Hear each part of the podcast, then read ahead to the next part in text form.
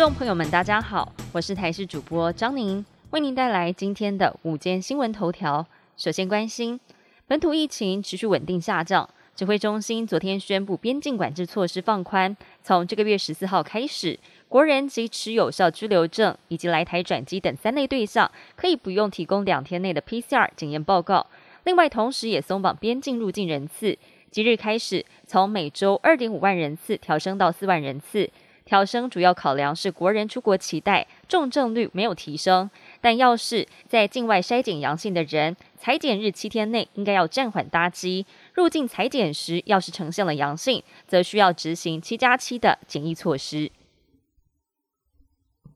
今天各地大多是多云到晴的天气。中午过后，在西半部地区还有东半部的山区，还是会有局部短暂雷阵雨发生。各地山区都会有较大雨势。气象局发布高温资讯，今天中午前后，屏东县、花莲县纵谷是橙色灯号，双北、台南、高雄是黄色灯号。明后两天受到了太平洋高压影响，水汽会再减少，类似天气将维持到下周一还有下周二。而在下周三之后，天气则是要观察南海到菲律宾东方的低压带有机会持续发展。回违六年的世界棒球经典赛将在明年三月正式回归，并且扩大举办。到时会有二十支球队参加会内赛。台湾将跟古巴、意大利、荷兰，还有一支从资格赛出现的球队分在同一组，并且在台中洲际棒球场开打。这也是台湾从二零一三年之后再度获得首轮主办权。世界棒球经典赛前一次举办已经是二零一七年了。原本预计去年三月要开打，但由于受到美国职棒大联盟球星都无法参赛，加上疫情影响而取消，直到了今天才宣布明年复办的好消息。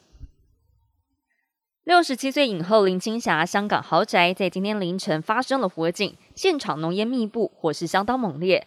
消防队获报之后前往救火，在现场疏散大约二十人，大部分是豪宅的帮佣，还有司机等工作人员。火势波及到天台，直到凌晨一点多，火势依旧非常大，火警也升为三级。幸好当时林青霞和行李员不在屋子里头，现场也没有人受伤。直到了清晨五点多，火势才逐渐受到控制。国际焦点：英国首相强森在七号宣布辞去英国保守党党魁一职，并且在党内选出新的领袖之前，继续担任首相职务到今年秋天。不过朝野普遍不买单。有不少声音认为，强森应该现在就辞去首相职务。反对党工党还扬言要在国会发动不信任投票，将强森给赶下台。而随着强森宣布辞职，也使得目前已经面临通膨、衰退和脱欧风险的英国经济增添更多的不确定性。乌俄战争还在持续的进行当中。俄罗斯有独立调查媒体报道。亲近俄国总统普廷著称的华格纳佣兵集团，正在俄国的监狱招募囚犯到乌克兰战场前线。如果可以在六个月之后活着回国，就可以获得二十万卢布的酬劳，还有特赦。要是不幸战死，家属将获得五百万卢布，大约是两百三十五点五万元台币的补偿。外媒也指出了，要是报道属实，就代表俄罗斯部队指挥官担心兵力短缺，希望从意想不到的地方动员兵力。